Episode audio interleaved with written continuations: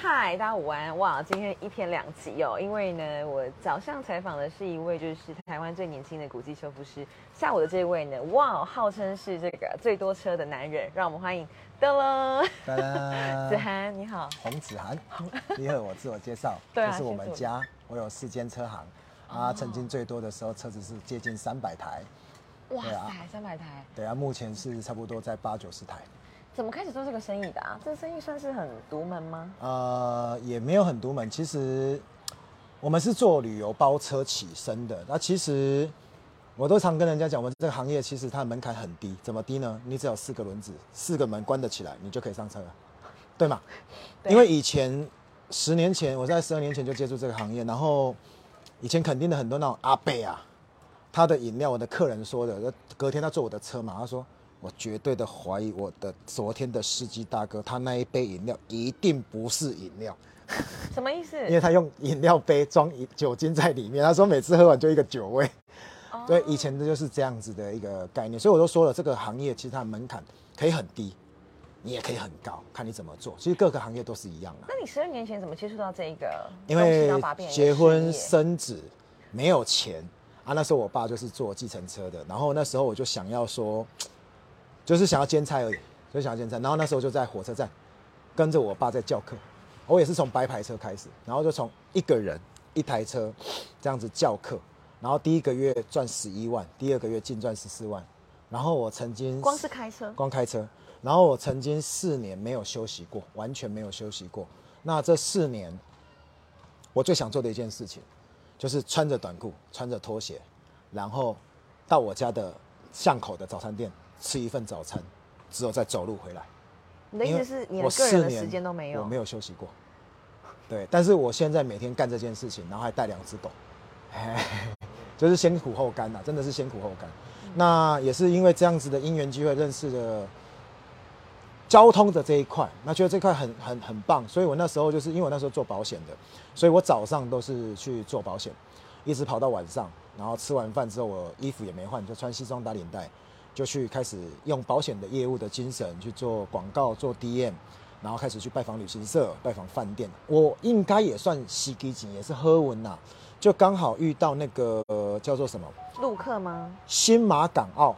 嗯，整个崛起的时候，新马港澳不是路哦，新马港澳。自由行的对自由，行的时候，然后后来才是路，所以就整个就这样大崛起，就是西基景都赫，然后我就刚好进来，招掐就得，那时候还不是车行，就是招掐就得，那时候就是买车靠行，然后买一台车自己开，另外一台车请司机，然后在那时候大概请三个司机最多，那时候，那就是一开始的初衷，一开始，啊，后来就是，其实人很奇妙，你会，上帝哈、会很奇怪，就是让你莫名其妙的做了一些事情，你没有预算，就是说你想当歌星没有，你只是在哪里上，然后就被挖角到哪里了。其实我们那时候就是，因为我那时候就拜访，就是做跟很多饭店，高雄那时候我都号称六到七成的饭店都是叫我家的车，嗯，我个人认为有啦，六到七成，最就算都没有那么多，也有三成以上啦。OK，很奇怪哦，跑了前三年四年都没有这个问题哦，就在那个时间点那个环节哦，真的很奇怪，就那个环节哦，很多饭店旅行社就会来跟你要发票。诶嗯，OK，因为我是靠行的，就是说我是洪先生，但是我都跟人家讲我们公司叫红家，好，那红家，然后我可能靠行在皇家或者是绿家或者是王家，那因为这样的靠行，然后你名片给啊那个名片给红家，可是你的发票是给皇家的时候，他们都会说，哎、啊你们不是叫红家吗？你就要跟他讲你是靠行的时候，你就整个都 low 掉了。了解，真的，然后还不是一间，那时候差不多有四到五间。是饭店的时候他们会注重饭店旅行社，没有，因为他们一定会看啊，他们你拿发票，他们都要记录，就是所谓的抬头统编嘛，嗯。你的发票章嘛，重点是你发票来，他们要汇款给你嘛，他们一定要去核对啊，他们不是说拿了就算了，也核对，然后就会说，哎，洪先生，你不是洪家吗？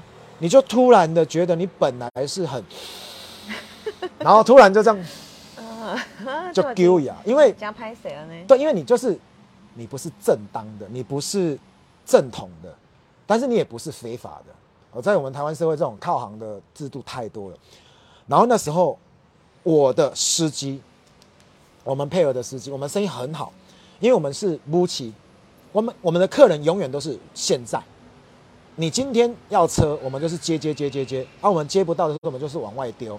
那我们永远就是配合的一些好的车司机啊、厂商的。那那时候刚好有一个司机，他让我养了三年，他告诉我他成立车行。哎、奇怪，应该是我不是他，你知道吗？愣住哎、对，我也愣住。然后那时候没有感觉，因为那时候我们志不在那，我们就是当一个快乐的司机，当一个 OK 的司机。结果这个三年的司机反而启发你这养个说，养方没有，就是在那个点，他我那时候买两台车套行在那边，他变我的老板，哇车行老板，但我没有感觉，因为我志不在那边。嗯，就因为我就跟他拿发票，他就说你怎么是那一家，然后我就突然就觉得说，我是不是要来重视这件事情不？然就自己成立好了啦。对，这样然后我们成立的东西就是很简单，就是要么同一天买十台新车，然后资本额就是在五百万这样子。成立买十台新车是最难的、o k 啊，那时候我们就想说，啊，那我们第二个方式就是买人家的二手车行，啊，二手车行的话是七十万，就那一张纸而已，市政府的哈那一张就七十万，啊，我就选择买第二个。那我那时候一样是招掐招掐招掐，然后突然突然就是有一个月，他跑了一个月之后，会计师跟你说，哎、都 OK 了哦，可以了哦，你的车行可以成立了哦，都可以挂名了哦，你就可以去买车了哦。其实我们也不知道我们要干嘛，因为全天下没有人会教你如何做生意，真的没有人会教你如何做生意。所以我们那时候就，我也莫名其妙的就当了一个老板，花了七十万当了一个老板啊，我也不知道怎么用这个车行继续赚钱，我就继续这样子涉外白牌的概念的那种交通车啦、旅游跑啊，没有任何的成长。就是有一次我们家的司机突然他跑去开 Uber 了，然后那个时候他就跑回来跟我说：“老板，你不是有车行吗？”我说：“对。”看看得出来吗？看得出来我有车行。他说：“哎、好像看得出来。”他说：“我最近 Uber 要跟租赁车行合作，你要不要跟他合作？”因为我本来就是一个很冲的人，我就觉得这是我的机会，因为陆客自由行的那一波我没有抓到，然后我就想说好啊，要不然这一波我不能放掉，我就去问了当时候我们的租赁协会的理事长，问了那时候的老板，问了所有台北的同业、高雄的同业，没有一个人跟我说 OK 的，大家都说不要跟 Uber 扯上关系，因为那时候的 Uber 很辣、很香，很可能会怎么样，建议不要。我说哦好，可是讲难听点，我就我也不知道该怎么办嘛，反正就做啦，反正就一间车行了，了不起就七十万嘛，就跟他拼了。那我就从一台车、五台车到最多两百七十八台靠行，然后从一间车行变成四间车行。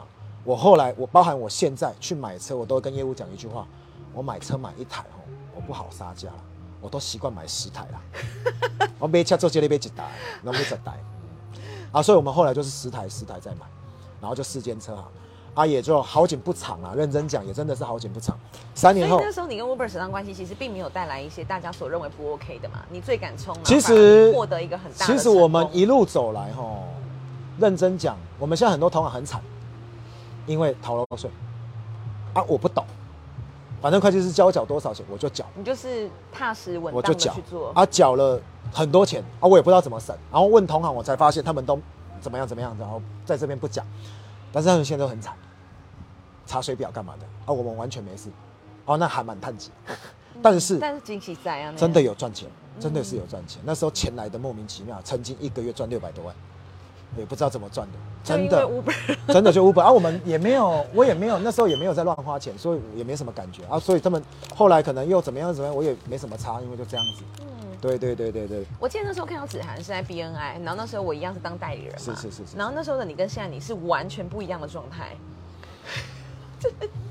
这个人体态，然后包括你手上这个二零九四，是是是。这简直是你的第二个人生，是不是？现在你好像已经是一个运动的推广员，呃比起说车行这应该是说，刚刚讲到的是 Uber，然后后来就是现在后面的这栋房子，是其实很惨啊。我其实我的过程真的是，嗯，这个房子，房子啊我有无意间经过你们家，然后觉得说我真是太美的一个地方，这样子，算很漂亮的一个房子啦。常漂亮，非常漂亮。那基本上我哎，他跑掉了。没关系，OK，他跟着你。基本上我们是应该是说，这房子我当初是买的时候也很好笑。我看到的时候是 Uber 准备跟我们分离的时候，他 Uber 已经预告十二月要结束，我在五六月的时候看到这个房子，我很想买，可是不能买。可是我后来也是等你给买回去，嗯好买回去了以后，我钱头款付了，之后发现了一件事情，发生了一件两个礼拜，头款付了两个礼拜，我的司机早上四点半五点的时候在八八八 K 的地方，嗯，八八八 K 的地方，八 K 八 K 的地方发生车祸，车上十四个客人，四个重伤，很惨。我这件事情诉讼了两三年，呃，诉讼了两三年，然后，呃，也是 BMI 的帮助，帮我们走过来那些律师啊，那些都给我们很大的咨询。好，当下其实一两个礼拜心情是非常的纷乱的，但是就是因为很多人告诉我们可以怎么样处理，我们就处理了。好，然后不到一个礼拜，发生车祸不到一个礼拜，新闻又报道了，陆客不来了哇，，Uber 不能做，双重打击，车祸，陆客又不来了。哦、我那时候在市场上，我突然又让我找到了另外一个缺口可以补起来的韩国客人。那韩国客人我们就开始接，还不错。接到了过年前，吕先生还打来，洪先生，这个月哦，二月份哦，我们还有两千五百人次。我说 OK，两万五我也不怕，司机很多，调得过来，都没有问题。就过年了，初三他打电话给我说，洪先生，那个疫情，剩下一百多个人哦。我说我知道，我有看到新闻。嗯，年初七开工，他说取消很多，一直还在退。我说没有关系，二月结算下来再九个，就是疫情。那时候我的世界是停的，是停下来的。我就觉得哇，真的，我真的不知道该怎么办。然后那时候我们就在楼下吃饭，嗯，疫情的时候，嗯啊我们不知道该怎么办。然后我们那时候就是，我妈我老婆那时候在吃饭的时候，我就跟我妈说这一关可能撑不过了。然后我就问我老婆说：“哎你去算一下好了，我们一个月到底要缴多少钱？”因为我自己也不知道一个月缴多少钱，都是太太在 handle 这一块这样子，两天都要算出来了。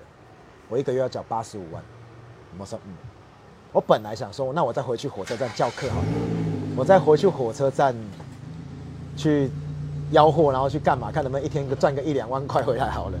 结果想一想算了，然后有一次就刚好过两三天就跟 BMI 的人吃饭，然后那时候我就跟他们吃饭的时候，就有人问我说：“哎、子涵，你这样疫情啊，有没有影响？”我说有啊，他一个月要缴多少钱？我说、哦这个问题问得好，刚刚我老婆才问完而已。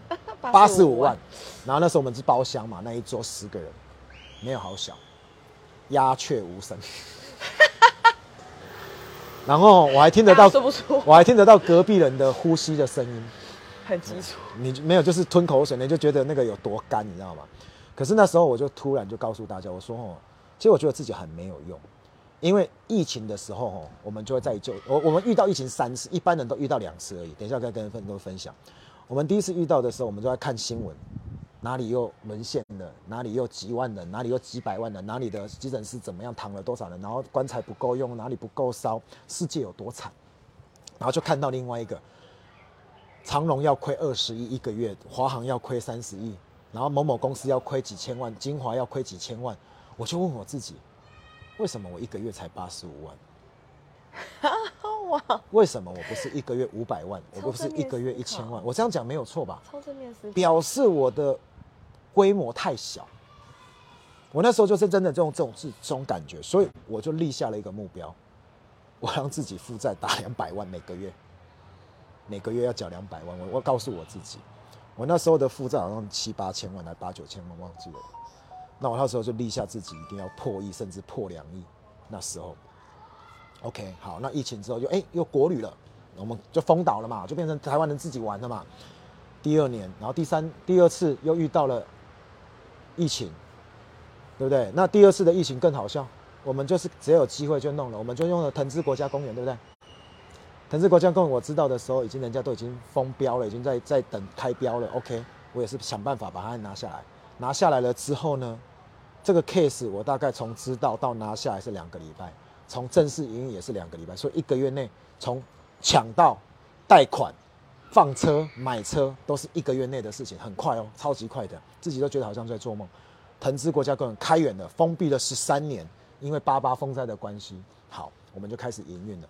营运了十七天，遇到了三级警备，我们又停了。又来了，那时候新闻报说，藤枝国家公园是史上最短命的国家公园，因为十三元之后又封了十三天嘛，十三年，十七13年嗯，然后我们是最苦命的租赁公司，天哪！好之后是不是微解封两个月了？对两个月之后就微解封了。OK，我们开了十四天，刚好一个月。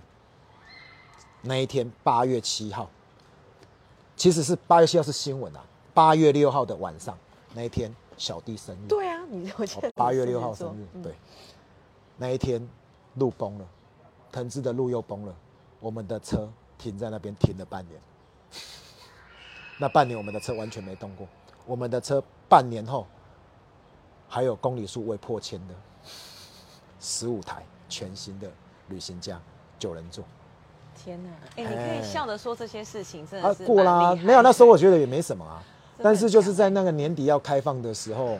对，我觉得我的偶像出现了，就是郭董郭台铭。嗯，那时候他就请我来载他，然后我那时候叫他给我很多很多的力量。啊这个月他要下来，那这这几天他要下来，我要去服务他了。哦哎，这几天因为他最近都在跑选举嘛，所以这几天他南部都是我处理的。OK，好，那腾资之后呢，我们就一路这样子一直过。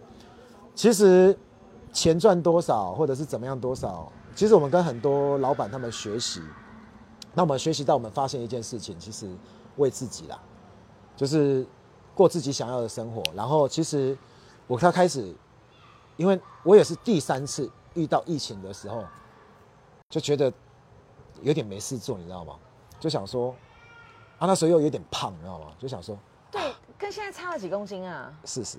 四十。对，然后想说干脆来去开一个，因为那时候认识那个朋友嘛，然后就想说好了，那我也来动个缩胃手术，因为他那时候在那个博田，我找王明宇医师哈，然后那时候就是想说就来弄一下，那后来就弄了，然后也这样子，大概半年内就瘦了四十公斤，可是呢，我内心的小宇宙就是一个想要运动的运动员，我个人啊，你现在在找以前的照片？对我找以前的相片，对，对。啊，哇，给大家看一下，差了四十公斤，真的，真的，真的，完全不同人，对，死胖子一个。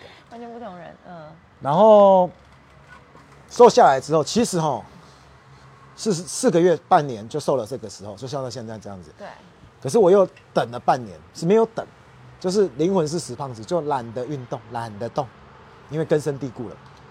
那其实我在十多年前，我们在开车载客人的时候，常常载到那种运动选手，不论是去参加斯巴达、三铁什么的，你就觉得他的哦举手投足就好帅，你知道吗？提着行李箱就说哦，这个手，嚯、哦，哦，那个、那个、那个、这个、这个、这个阿妈棍家无，你讲哦，卡加水啦，那那线条，我觉得自己好像 gay，你知道吗？然后你就觉得没有，你就觉得他真的就是一个光线在打他自己，你就觉得哇，好帅，超帅的。他们都在发光。然后我们在机场接他，嗯就觉得他走出来就是我 kiss 谁，你干嘛呀？然后好然后第二天，因为我们不认识他日本人嘛，国外的选手，然后来他们就在我们不是不是咖，就是通常都有选手提早两三天、一个礼拜就去那边在训练。那你在开车的过程中就看到公路车这边咻咻啊，你知道公路车就穿那种深衣车衣无，吼暗暗暗无，平平平无，嘿该破的所在拢会足破的，啊未破的所在嘛足平安尼，我就觉得好好看哦，超好看的。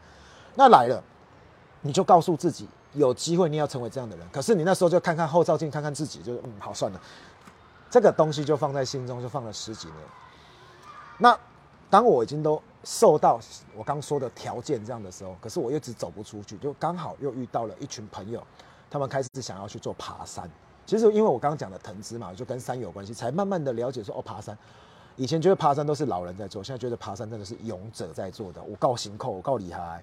然后后来开始常爬彩彩山，慢慢的训练，然后去爬一些地方，然后设下了一个目标，设下几个目标。那时候我去年就设下了，我想要玩山铁，我想要跑马拉松，我想要登玉山，哦这些东西哎，，都一一达成了，不是吗我？几乎都达成。对啊，，对，然后那时候我设定今年的目标就是我要参加福伦社，我要去做成那个中山大学的 E EMBA，然后我想要加入圆桌，好、这些东西我也现在都在执行当中。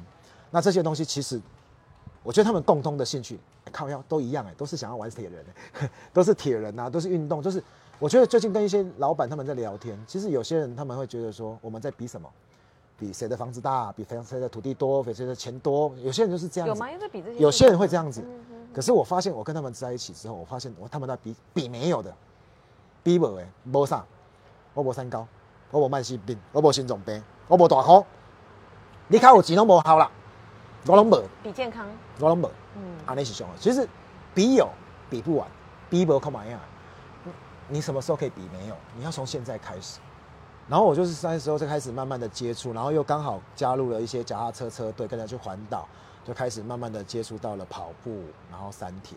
啊，我也在三月份的时候完成了人生的第一个出铁，就是五一五。对，然后前两天上个礼拜完成了一一三，台东的一一三哈，那个 challenge CT 一三啊，这个这个是人家没有办法去的，然后叫我去的。哇，啊我得到那个名额这样子，对，然后我第一次去哦，我第一次第一次的比赛，其实是我练得很勤，非常非常的勤，可是我第一次是很失败，因为我的个性的关系，游泳的时候我就听到叭我的跳了呀，然后跳下去的时候，哎，边游边漏水，泳镜在滴水，然后调整，调整完之后就完了，慌了，整个不是整个节奏都乱掉了，然后你就突然呼吸就急迫了，啊，急迫你就恐惧感就来了，然后你恐惧感来的时候，你就是非常的恐怖，然后整个身体就僵硬了，我游不完，我看到救生员，我马上就要去扒住他了，我不走了，然后就把我拉到活水湖的旁边，我这是什么时候的事啊？三月份的事，然后我就哦。在岸边走走走走走，然后就跳下水里，然后就照上来，然后再游游游游，然后再跳下去，然后再游，就用游的跟走的把第一次的游泳给完成了。其实对一个运动员来讲，这是一个羞辱，这是一个耻辱，但是没有办法，因为我真的会怕，而且当我第二次或者是现在，我都会对游泳有一种恐惧。OK，然后第二项就是跑步，啊不不，骑脚踏车，骑脚踏车是我练的最勤四。十公里啊，吼、拜托个去里得咔咔的冲啊，你妈呀！吼、看到人就敲就变啊，无一站袂见停，食物件袂见食水，安尼啉啉的尔就帅了，继续练。三公里剩三公里要到终点站的时候，脚就膝盖就开始痛，因为我跑步脚会痛啊。那时候没有感觉，因为肾上腺素亢奋，就觉得不舒服。可是我一下去跑的时候我就惨了，我开始跑要跑十公里的，我就开始用走的，用跑的，用走的，用跑的，边走边痛，边跑边跪你，这样子五一五还要完成哦？我全部完成。然后我那时候就沿路跟人家要一个东西，止痛药。哇，后来遇到一个女神，她帮我拿给我，然后后来我在终点又遇到她，她说有用吗？我说没用，因为我的脚可能一根牙起来啊，你带没来啊，带没来啊。OK，她说那是我吃筋痛的啦。我说好啦，没关系，吃痔疮痛的我也没关系的啦，那随便的啦 OK，OK，OK，这是我第一次的五一五。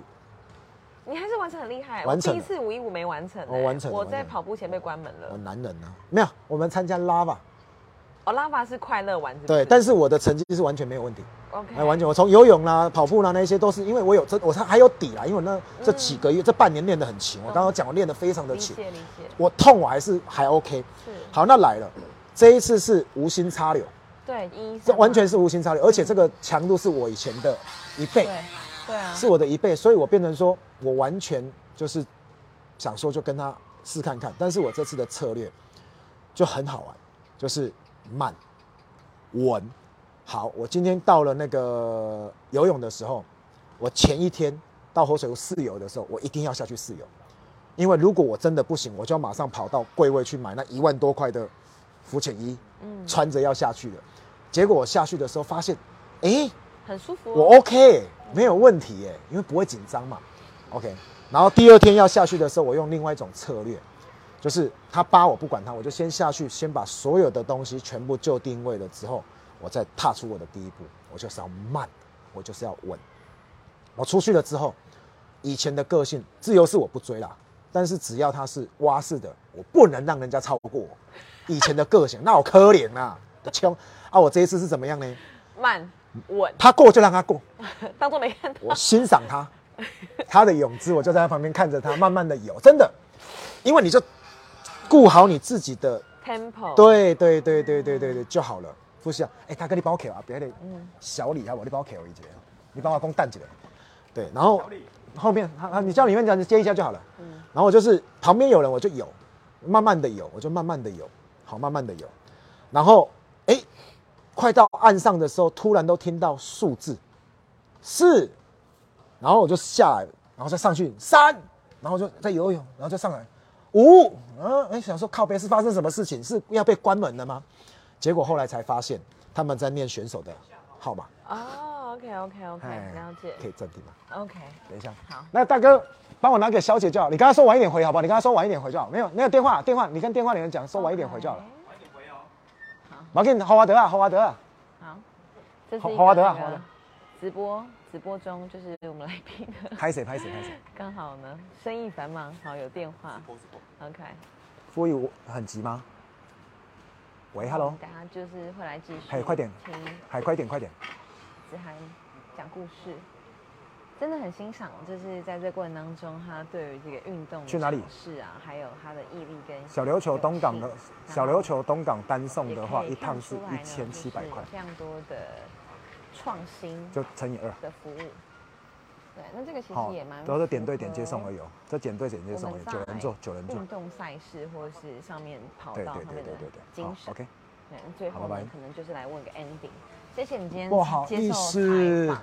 对啊，哎那接下来呢，要努力的目标，因为看起来在事业上面虽然度过了就是三波疫情，也都就是继续的在这上面很有这样的一个起色嘛。那运动也让自己成为一个现在中所想的样子。那下一个目标会是什么？因为感觉你一直在追逐其实现在就是嗯运动，就是因为其实运动人很好玩，就是他会把所有的赛事，其实我已经排到年底了嘛，五月、六月、七月、八月、九月，几乎都是有一条每天都有一个比赛，而、我觉得这样很好，持续一个动力。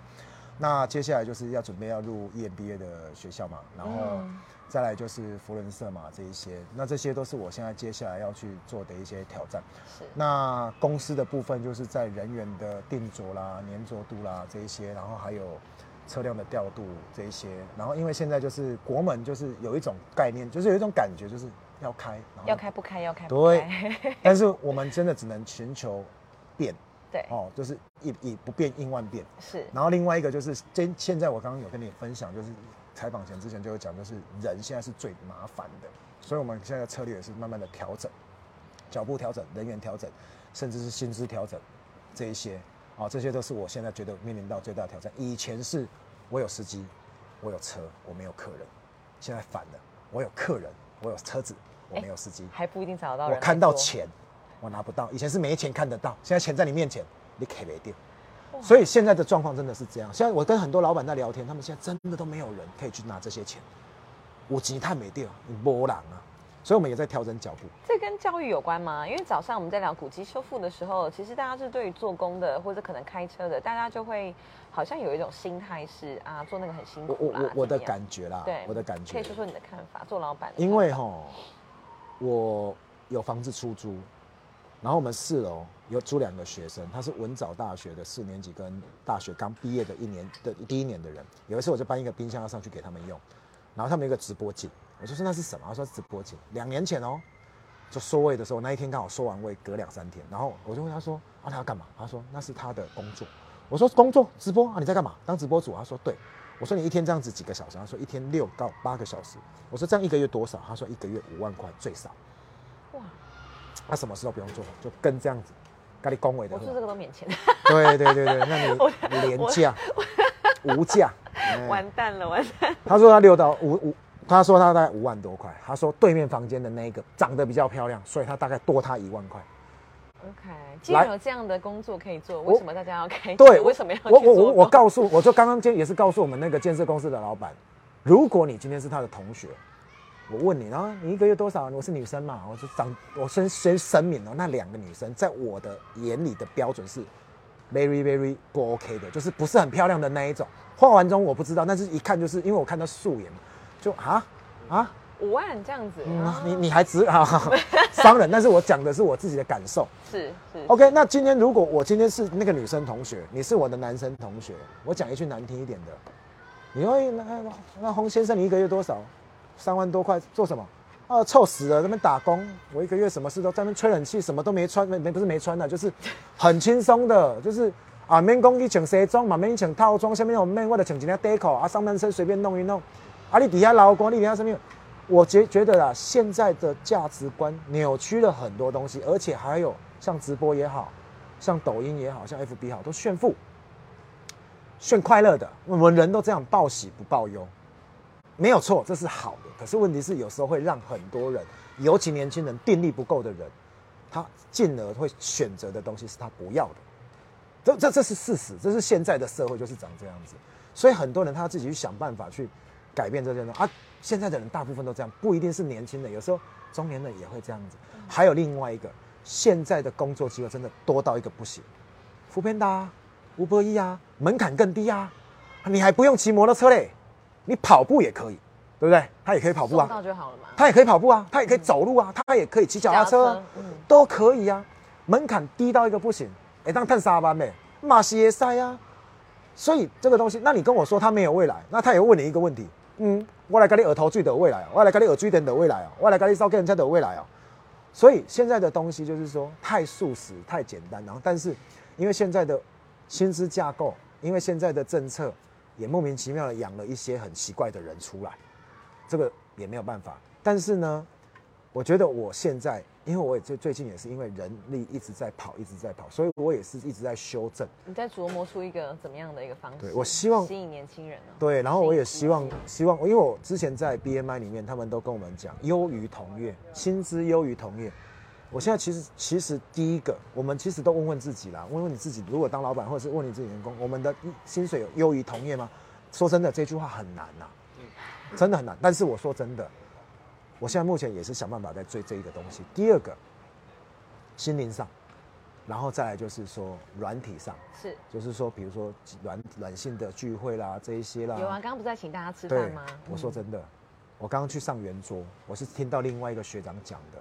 他说他逼自己每个礼拜要跟员工聚餐一次，每个月要四次。他说就算在里面煮水，喜欢吗？请问煮水饺，其实我也想问他这个问题。我也想问他这个，可是问题是，你最起码要跟他的粘着力度什么？你不能因为他喜不喜欢，那你就不做这件事。因为有人有人会喜欢，有人不会喜欢，但是你只能尽量做。我之前有跟一个老板他聊，他说他每个员工来，原则上上班三个月内后左右。他都会去家庭访问，哎，他是个上柜老板呢，他都会去做家庭访问，我觉得这个都很棒，就值得我们学习。今天人家有办法，员工不离开，一定有他的美感，而员员工会离开，也一定有他的问题。所以这个也是我现在在调整的，因为其实我们现在才是重新来过，因为工作你现在看到好像是一片光明，可是我们就是窗户里的苍蝇啊，一片光明。但是是走投无路啊，走不出去啊，所以我们现在在想办法，在改变这些东西。所以，我离开 BMI，但是我现在这个福文社啦、圆桌啦、EMBA，对，这些就是跟这些长者、有智慧的人，然后交流，然后去了解一些更多的东西，让自己可以更好。谢谢。然后更接受挑战这样子。感谢子涵今天的分享，这是一个勇于挑战的人哎，这也是你的人生座右铭吗？最后跟我们分享一个你信奉的价值。我。以前做保险嘛，然后他们常讲一句话：船没有开过来，我就游过去。啊，我以前也听常听到一句话嘛，上帝有时候会给你的门关起来了嘛。我董事长，哦那个干爹郭台铭也跟讲过这句话：上帝给你关了一扇门，也给你开了一扇窗。那时候问他人生最遗憾的事情是什么，就是他的老婆走了嘛，跟弟弟嘛。但是他说关了一扇门，开了现在的家庭那一扇窗，他现在有一个很棒的家庭。那我的个性是。上帝把我的门关了，把我的窗关了，林北的隔壁共我派。好，很暴力。哎，我就讲共我派，你别推这门出来啊！如此有开创性，感谢三今天的分享，谢谢你，拜拜。